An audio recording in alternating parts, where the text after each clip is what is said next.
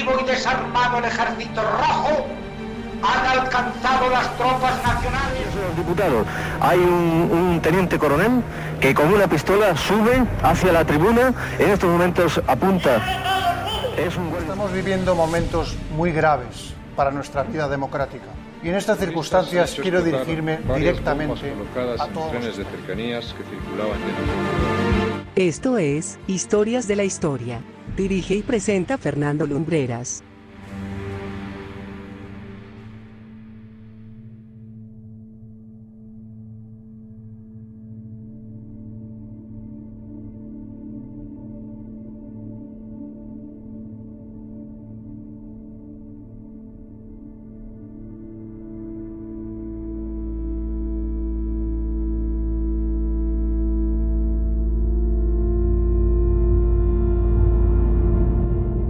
Muy buenas noches amigos, bienvenidos a Historias de la Historia.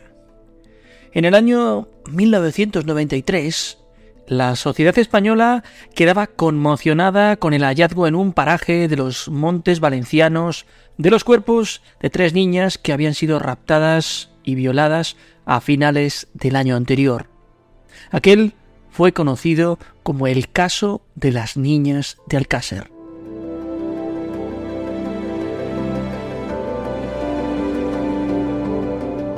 Todavía con muchas sombras sobre las que arrojar luz, y es que tal vez podríamos dedicar a este episodio de la Crónica Negra de España un capítulo concreto, el impacto mediático de este caso opacó otra historia igualmente escalofriante y en la que también hubo menores implicados.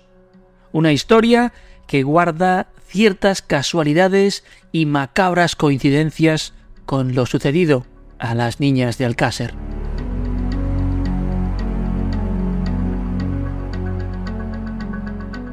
Esta noche hablamos de un crimen no resuelto, de una historia que se esboza entre lo incierto y el misterio. Nos adentramos entre informes y habladurías para hablarte del caso Macastre.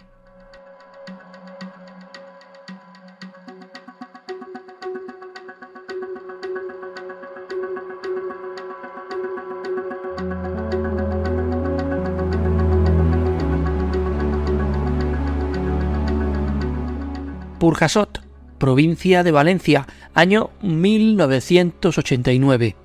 En uno de los parques de la localidad era frecuente ver a Francisco, a Rosario y a Pilar. Francisco tenía 14 años, Rosario, la pareja de este, y Pilar, una amiga, 16.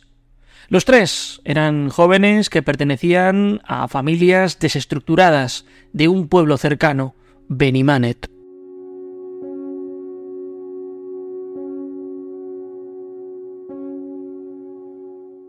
En el parque de Camales era normal ver a Francisco consumir estupefacientes, marihuana en algunos casos, pero concretamente inhalaba pegamento, benzol, la conocida como droga de los pobres. Había flirteado también con otras sustancias como la cocaína e incluso con la heroína, y tenía antecedentes por pequeños robos. De hecho, cuando toda esta historia sucede, se encontraba internado en el reformatorio de Godella, del que salía ocasionalmente los fines de semana para disfrutar de breves permisos.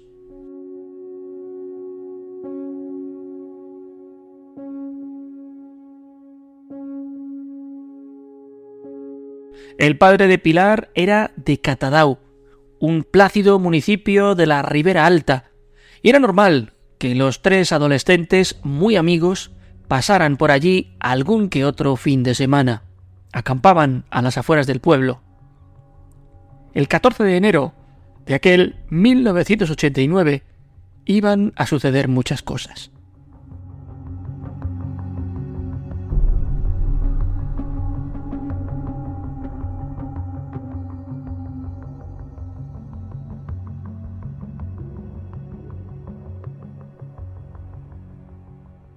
Rosario, o Rosa, como la llamaba todo el mundo, era una niña que no había causado problemas en casa hasta que comenzó a juntarse con Francisco. faltaba a clase, mostraba abiertamente su rebeldía en casa. Según parece, el padre de Rosario había discutido con ésta al darse cuenta de que faltaban algunas joyas en casa. Ella no había aceptado su responsabilidad en lo sucedido, pero la bronca había sido muy acalorada.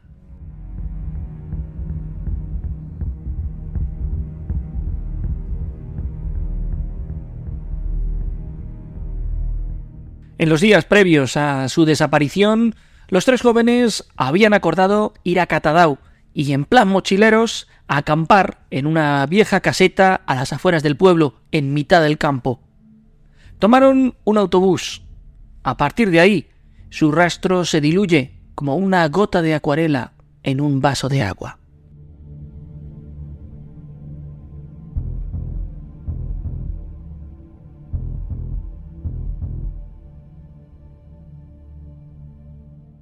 Hay testimonios que afirmaron en su día haberles visto bailando en una discoteca de Monroy, localidad cercana, pero donde sí se les ubica a ciencia cierta es en el bar El Parador, donde llegaron con la intención de comprar unos bocadillos.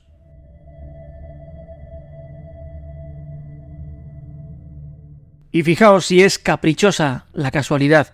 Cuatro años más tarde, por la puerta de ese bar situado a las afueras de Burjasot pasaron Antonio Anglés y Miguel Ricard, considerados los responsables del crimen de las niñas de Alcácer, también con la intención de comprar unos bocadillos.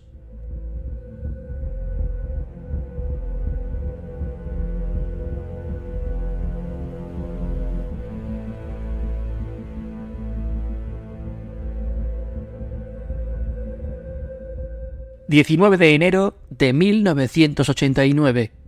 Un campesino que deambulaba por la zona de Macustre acudió a su caseta de obra para dejar algunas de las herramientas que llevaba. Lo que encontró le dejó sin palabras, absolutamente horrorizado. Arrojado en un camastro se encontraba el cuerpo sin vida de una mujer sin aparentes signos de violencia y con la cremallera de los pantalones parcialmente bajada.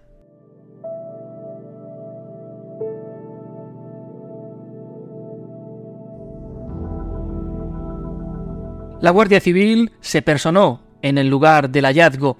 La autoridad judicial procedió al levantamiento del cadáver y se ordenó la realización de la oportuna autopsia que se llevó a cabo en el cementerio municipal de Macastre, en una sala sin apenas luz, en una mesa de autopsias sin desagüe, con una única bombilla de baja potencia y restos de otras intervenciones.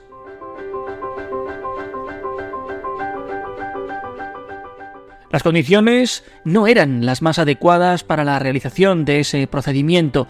De hecho, el propio forense hubo de desplazarse por la noche a una fartería del pueblo para comprar lámparas, sierras e instrumental que permitiera trabajar con unas mínimas condiciones.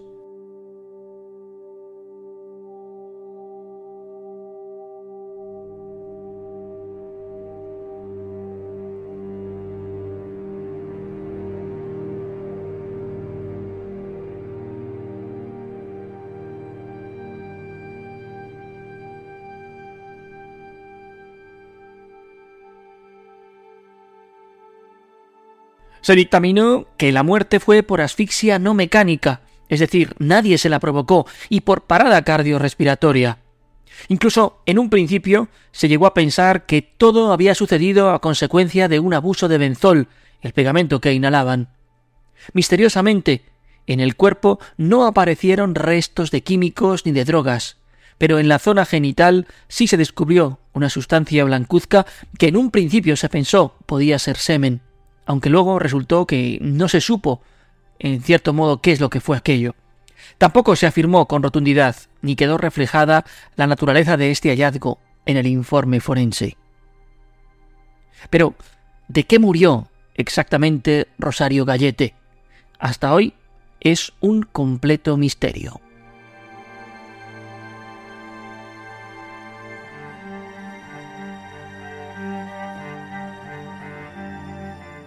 El 8 de abril, 77 días después del hallazgo del cuerpo de Rosario, aparecía el cuerpo sin vida de Francisco Valeriano Flores. lo encontraba un labrador que recolectaba espárragos. El cadáver se encontraba apenas a 400 metros del lugar en el que había aparecido Rosario. El cuerpo estaba boca abajo sobre un plástico y junto a una vela partida en dos iguales que las que se habían encontrado en la caseta en la que se habían descubierto los restos mortales de su novia. Además, en las proximidades se encontró un pico con un mechón de pelo en la punta. Una vez más, como sucediese con Rosario, la autopsia no pudo determinar la causa de la muerte de Francisco. Son muchas, no obstante, las preguntas sin resolver que rodean la aparición del cuerpo del muchacho.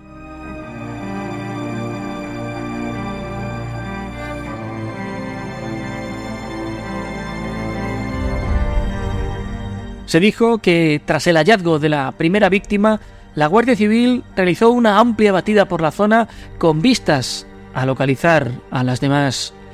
Pero, ¿cómo era posible que no se encontrase tampoco el cuerpo de la segunda si estaba tan cerca? Esto ha abierto un sinfín de hipótesis.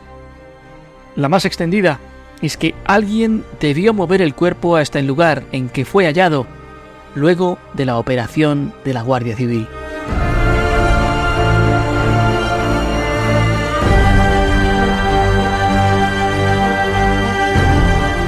En el cadáver de Francisco no se encontraron sustancias químicas que pudieran hacer pensar que la muerte había sido debida a la sobredosificación de estupefacientes. El pelo encontrado en la herramienta era de un animal. Nadie pudo saber qué o quién había terminado con la vida de aquel joven.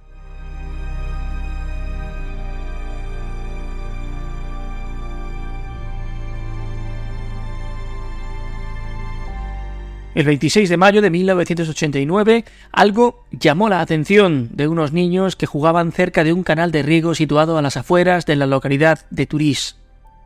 Se acercaron para ver bien qué era y descubrieron por sorpresa un cadáver en avanzado estado de descomposición. Era lo que quedaba de Pilar Ruiz.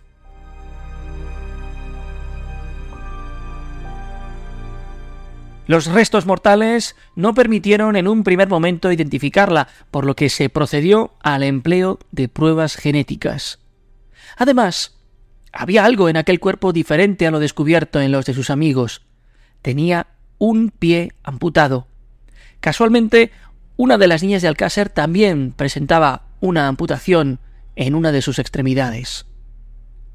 Y aquí llega la más escalofriante de las casualidades en los detalles del caso. En el mes de enero de aquel año, una mujer había encontrado un pie humano en el interior de un contenedor de basura envuelto en papel de periódico. Pertenecía a Pilar.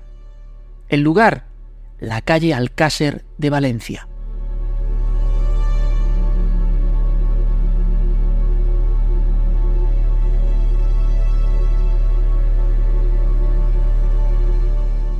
Antes del hallazgo de la última víctima, la policía había iniciado las investigaciones y realizado varias pesquisas.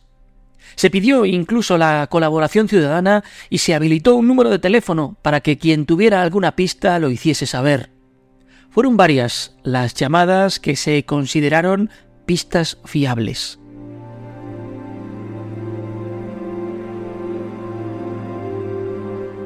Una de ellas condujo a los investigadores a la localidad de Catadau. Allí se interrogó a un sospechoso conocido como Miguelo, un hombre solitario que vagaba por el pueblo de vez en cuando. Fue interrogado en comisaría y en los juzgados. Afirmó conocer a los chicos, pero resultó materialmente imposible relacionarle con las muertes, así que fue exculpado.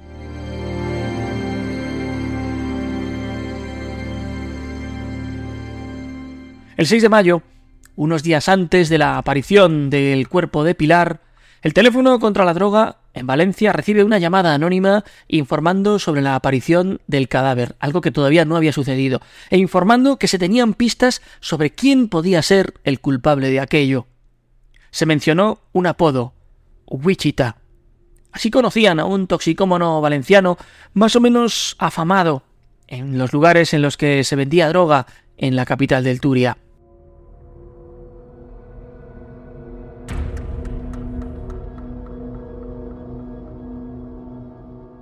La policía procedió a su detención e interrogatorio. Esta persona declaró haber estado en Macastre, sí, pero no en las fechas en que se produjeron los hechos. Tras un interrogatorio intenso, la policía no solo no encontró relación directa de Wichita con las muertes, sino que tuvo la sensación de que alguien, imposible determinar quién, trataba de inculparle en un crimen que no había cometido.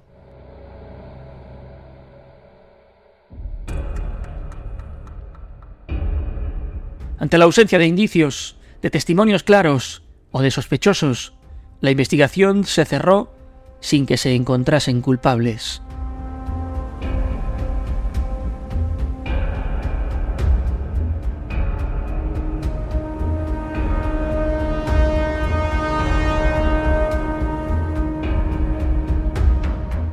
Es curioso que la prensa prácticamente no prestó atención a todo este caso.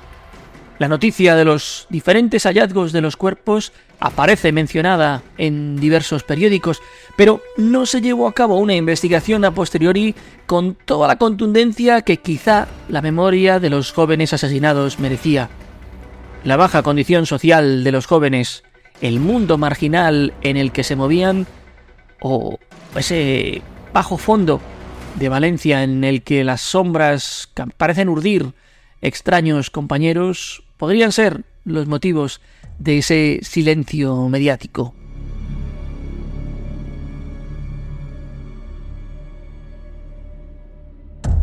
Curiosamente, los tres jóvenes asesinados en el caso Macastre tenían edades similares a las niñas de Alcácer. Incluso en el propio juicio por este crimen llegó a preguntársele a Miguel Ricard por Francisco, Rosario y Pilar. Ricard negó vehementemente cualquier relación con este crimen.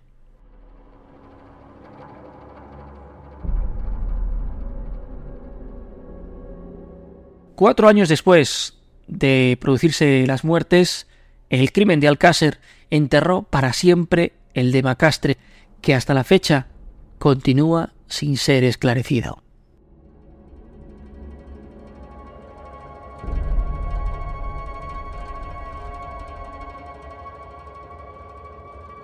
Y mucho se ha escrito y, he leído en Internet. Hipótesis, algunas de ellas absolutamente desmesuradas, ilógicas. Historias que alimentan el morbo en muchas ocasiones y que carecen de la oportuna base de investigación. Hoy hemos querido contar los hechos que sí están confirmados, que sí se han documentado. Puede ser que en algún momento, en alguna calle, alguno de vosotros se haya cruzado sin saberlo con el terrible asesino anónimo del crimen de Macastre.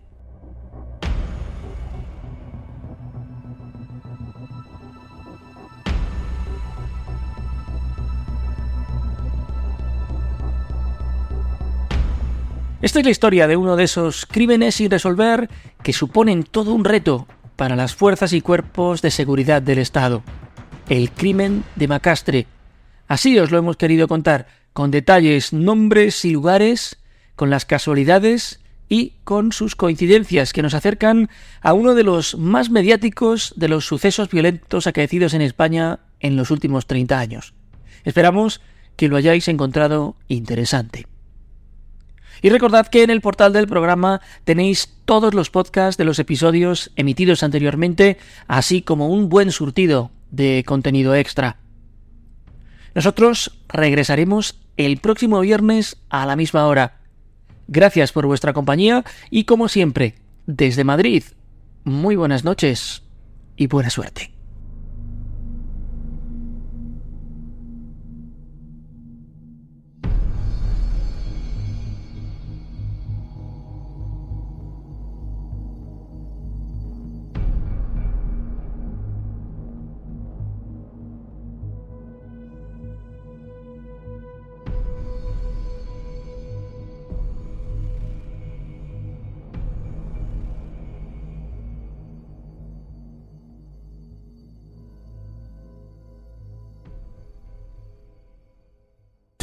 Viva Radio, tu radio de viva voz.